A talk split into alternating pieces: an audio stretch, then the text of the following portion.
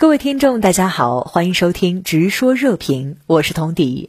中国驻印大使说，两国边境西段多数地点实现两军脱离接触，那这意味着什么？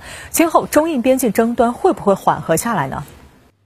中印边境问题争端呢出现缓和态势是值得欣喜的。就像中国驻印大使宋卫东说，虽然两年了呀，中印关系遇到了一些困难，但是在共同努力下，这个双边呢改善了关系，排除外界干扰。那么在发展这个最重要的任务上呢，找到了利益汇合点。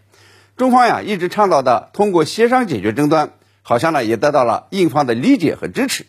目前的态势呢，就是你刚说的边境局势总体稳定，这个双方呢在边境西段多数地点实现了脱离接触。恐怕呀，这今年冬天呢，双方军队都可以后撤一点了。之所以能够取得这样的进展呢，我想还有一个重要的因素是。印度呢对美国的离间策略已经有所警惕，不希望呢美国把印太区域呢挑拨成竞争关系，还是希望呢合作共赢。